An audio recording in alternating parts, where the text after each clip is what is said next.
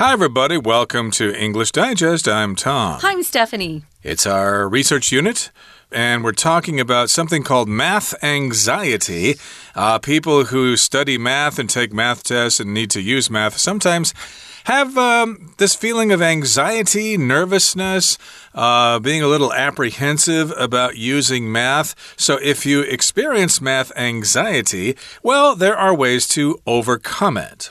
Yeah, I admit to having some anxiety about math sometimes.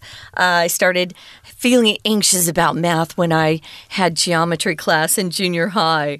I wasn't good with shapes. I loved algebra, and actually, trigonometry was okay. Calculus was horrible. So I can see why some people feel a little anxious about math. But you know, there's something that kind of blocks our brain sometimes when we look at math formulas and makes us more nervous than we need to be. So we're going to talk about the research that's being that's being done on this particular area. Yeah, despite the fact that uh, people in Taiwan probably outperform Americans in mathematics, I'm still convinced there are a certain number, or there is a certain number of people in Taiwan who suffer from math anxiety. So let's find out what this is all about. Let's listen to the entire contents of our lesson now. One, not two, three, four, no, one. One time. Some people consider themselves to be good at math, while others feel they are simply not math people. Some of those who don't think they are competent mathematicians might suffer from something called math anxiety. A few of you might be familiar with this phenomenon. Imagine you're taking a math exam. You've studied hard for it. However, to your despair, you can't remember anything you studied.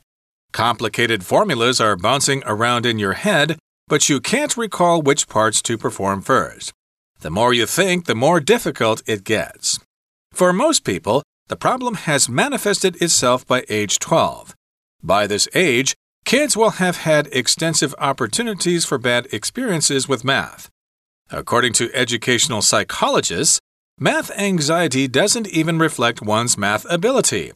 They say math anxiety can result in low test scores even if you understood the material in class, while learning to deal with math anxiety has been shown to improve exam performance. Math anxiety can be an issue for adults too and can affect things as mundane as doing the weekly shopping or calculating bills. If you suffer from math anxiety, what can you do to minimize its effects?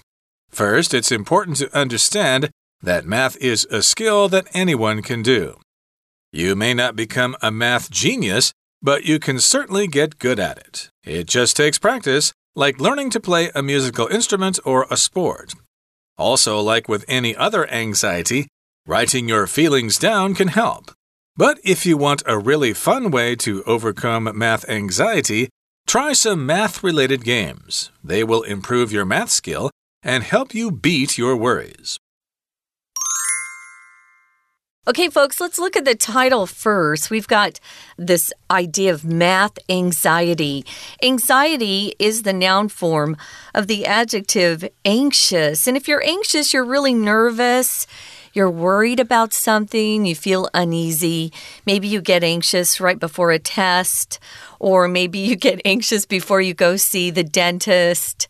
There are lots of reasons why people become anxious and they feel anxiety when they are anxious. So, this is feeling anxious about math. So, what can we do to overcome it? If you overcome something, you face something that is challenging for you and you beat it. You're successful in dealing with it.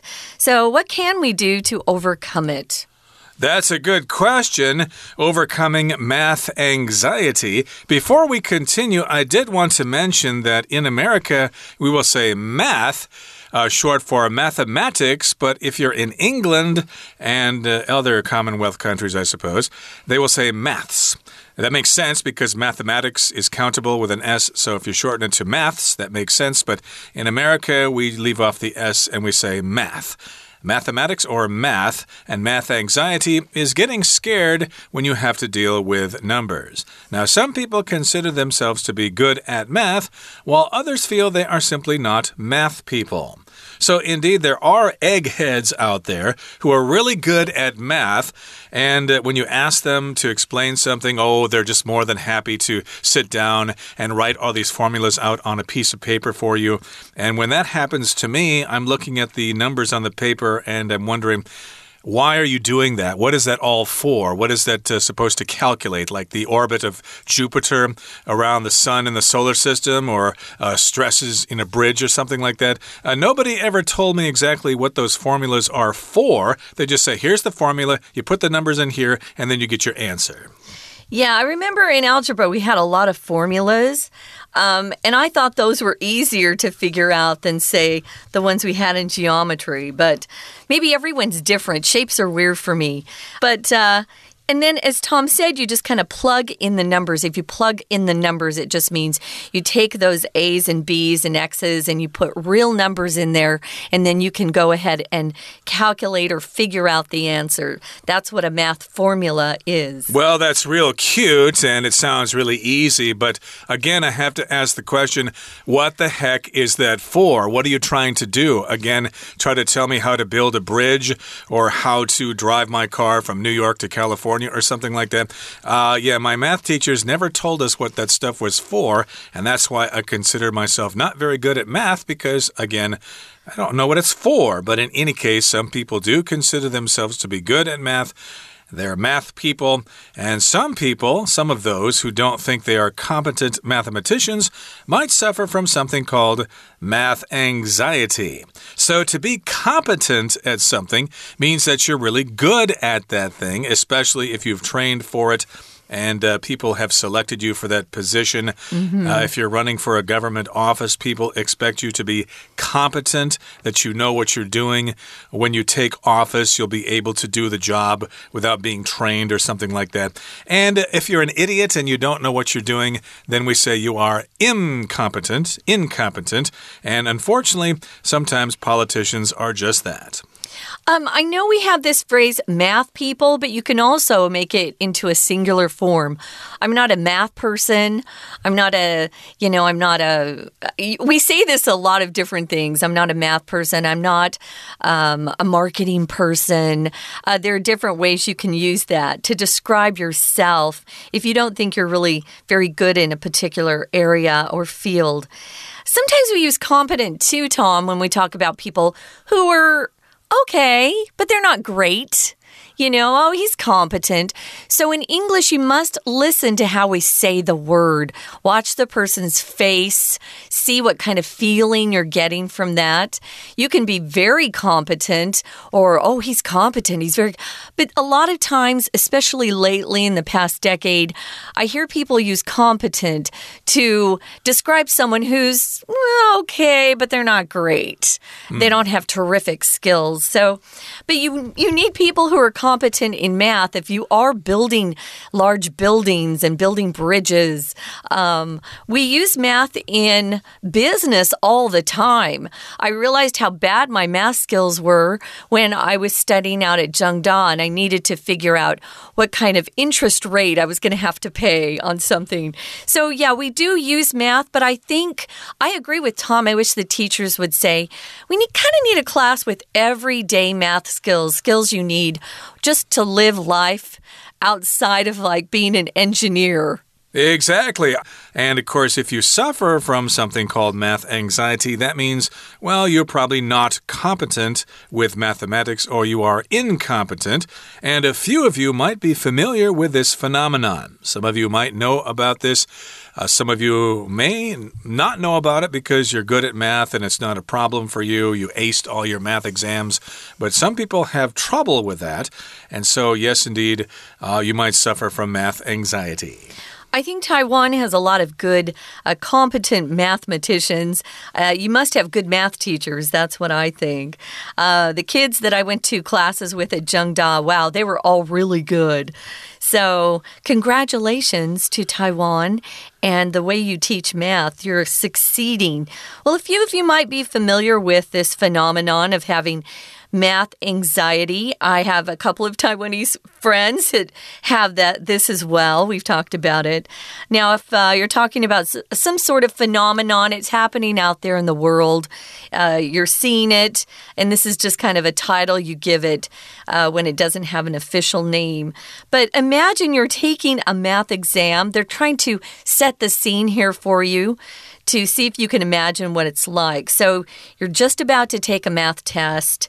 You've studied hard for it. You've been really diligent. However, to your despair, you can't remember anything you studied. Now, this can happen outside of math. This can happen in any class, right? It doesn't have to be math. Some people, um, I think we all get a little nervous taking tests, but some people have their minds just go blank which just is kind of a, a white sheet in your head. You can't remember anything, you can't recall anything. If you're in despair or to your despair, it just means you have lost all hope. So here's someone who studied hard, they worked at it, and they get their test and they sit down and they can't remember anything. Right. To your despair, that means you're in a desperate situation. A similar uh, pattern would be to your surprise. Uh, to your surprise, uh, John showed up at the party. I didn't think he would come. And to your despair, because you are desperate, you can't remember these things. Complicated formulas are bouncing around in your head, but you can't recall which parts to perform first. Uh, you did mention mention formulas there. Mm -hmm. That's just a secret way, not secret, but a way of combining numbers to get a specific result. I gave you some basic formulas there for finding the circumference of a circle, or finding the area of a circle, or finding the volume of a sphere. There are various formulas for those things, and they're bouncing around in your head, but and you can't remember or you can't recall which parts to perform first. Like, should I multiply these two numbers first, or should I add these two numbers first before multiplying by that one number?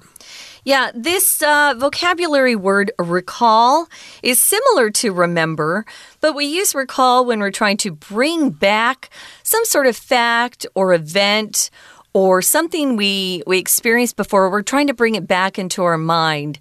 We're trying to um, recount it to others. Maybe um, you're telling somebody about an experience and uh, you recall it and then you share it with somebody.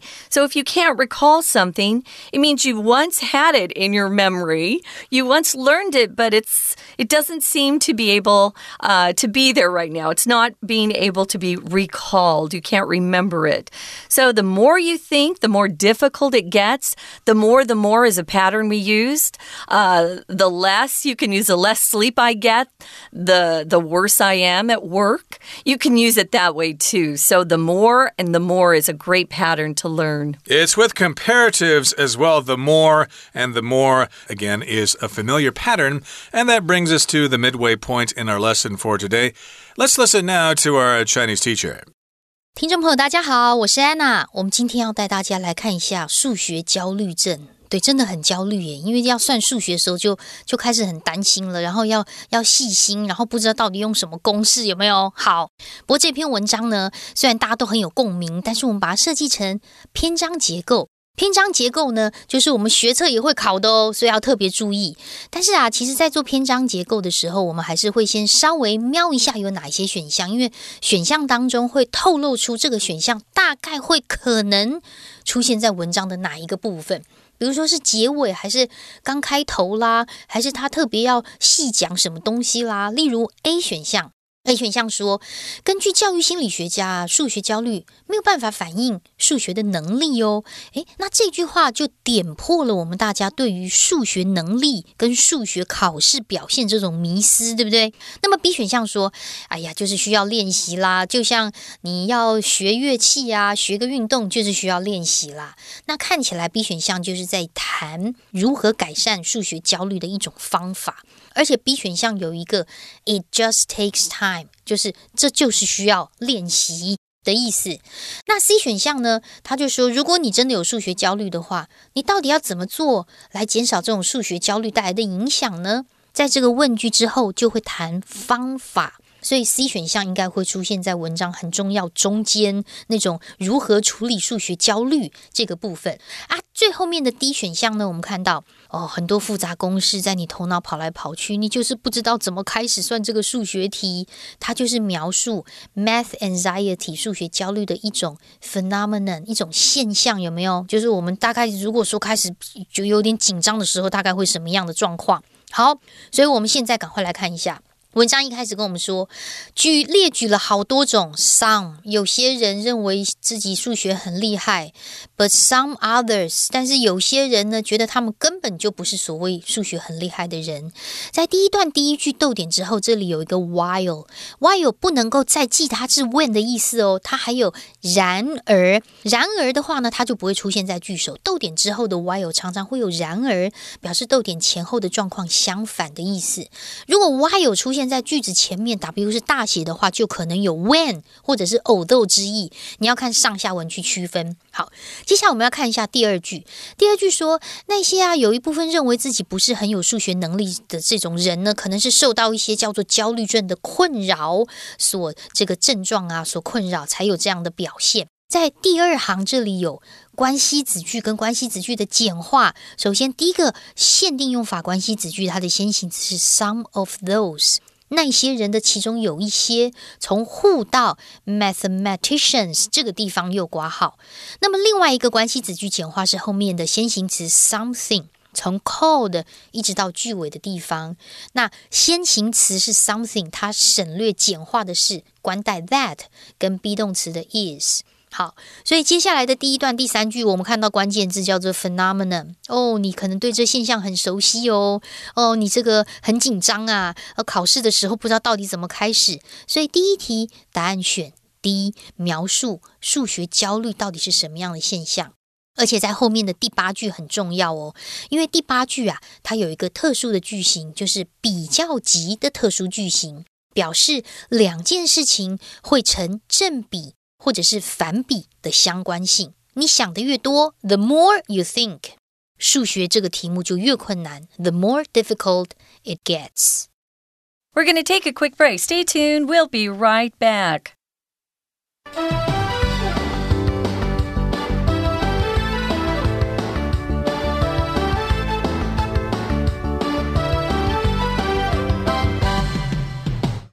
Welcome back, guys. We're talking about math anxiety and what we can do to overcome it, to deal with it, and succeed in not having it bother us in our lives. So, we talked about how some people are really good at math and others are just simply not math people. They don't really feel very competent when they have to deal with math or math problems. And then we talked about a situation where someone might experience math anxiety. You're just about to take a test, you studied hard for it, and you sit down and you can't remember anything you studied, which is very depressing and very uh, disheartening. It's uh, it causes people to feel a great deal of despair or loss of hope. So we use complicated formulas in math. Uh, the higher you get in math and studying math, the harder the formulas become. At least to me, I think they're quite difficult, and they might be bouncing around in your head, but you can't quite put all the parts together, and you can't recall which parts you have to perform first because some of these formulas you must do one part before doing other parts if you want to get the correct answer. And the more you think about it, the more difficult it gets. And that's a situation where you might feel math anxiety. Okay, so of course, uh, in most countries, children start studying mathematics at a young age. For most people, the problem has manifested itself by age 12. So here we've got the verb to manifest, often used with itself. To manifest itself just means it happens or it starts to show symptoms, or you can see this is the case when it was kind of hidden before. So you might ha have, say, uh, a kind of cancer or something like that, but symptoms won't manifest until later, especially with like liver cancer or something like that. Uh, you won't know you have it until it's almost the end. That's right. So kind of shows up you it reveals itself. Uh, age 12 is just about the age that I started feeling anxious about math. I was fine when I was a, a little kid in uh, elementary school, but by this age, the age of 12, kids will have had extensive opportunities. Extensive just means quite wide, um, uh, affecting a large amount, a large area. So it's a large, uh, a, a large amount of opportunities, you could say, for bad experiences. Maybe they studied when they were younger. Uh, math started getting harder, and I'd say about fifth grade for us in America. And maybe they had some bad experiences in fifth or sixth grade. And by the time they go to junior high, they're like, ah, I hate math. So, according to educational psychologists, math anxiety doesn't even reflect one's math ability. It doesn't even have to have a connection between whether you have the ability to do math and how well you do on tests. So, a psychologist is a doctor who actually works with the mind. They help people figure out uh, what's going on with their minds uh, rather than just their bodies. Yep, they specialize in psychology. Don't confuse that word with psychiatrist. Psychiatrists are people who deal with mental diseases like uh, schizophrenia and stuff like that, and they can give prescriptions and things like that. And of course, uh, according to these psychologists, math anxiety doesn't really have anything to do with your actual math ability.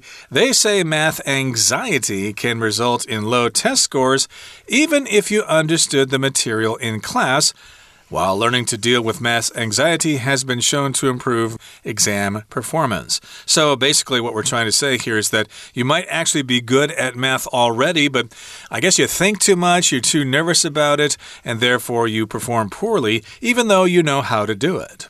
Yeah, here's a verb phrase we have here, guys. To result in just means the consequences of something. Uh, what are the results? And we'll often use that. Um, if uh, too much sleep can result in actually being more tired at school than you should be, or uh, too much salt can result in high blood pressure. So these are the consequences of some type of action or behavior that you're seeing. So, yeah, you know, you can actually be quite good in math, you understand in class, you're fine, but once you sit down to take the test, that's when that anxiety sets in. But if you can conquer that, if you can overcome it, you can you can actually improve your test scores, so that's great news. Math anxiety can be an issue for adults too, Tom. Yep, it can be a problem for adults and it can affect things as mundane, mm. as common, as everyday as doing the weekly shopping or calculating bills or, you know, balancing your checkbook or filing your taxes. It can be quite a scary proposition. Now, if you suffer from math anxiety, what can you do to minimize its effects? So, yes, indeed, you might experience math anxiety and you can't calculate bills or you can't uh, work the numbers together to come to a conclusion to figure out what the totals are. If you suffer from math anxiety, well, what can you do about it? How can you minimize its effects? Make them less stressful. You might still have problems with it, but you won't be the big psychological mess you were before. yeah, the kind of the that's a great way to say it, a psycho psychological mess, just kind of in a bad state. To calculate is very similar, guys, to figure out. I think it's just more of a, um, a higher level word, uh, just a little bit. But you can use figure out, calculate. It's just how you come up with the answer. So, what can you do? How can you reduce this anxiety? Well, it's important to understand that math is a skill that anyone can do. You don't have to be a math genius. That's probably not where most of us will end up, but you can certainly get good at it. It just takes practice. I can uh, testify to that. You just have to practice. It's like playing a musical instrument or a sport. You have to practice it and you get better over time. Also, like with any other anxiety or something that makes you nervous, writing your feelings down can help, which is interesting. So maybe write in your journal or write in a diary about how you feel. It can help you let out your anxiety and then you'll feel better. Mm. But if you want a really fun way to overcome math anxiety, try some math related games.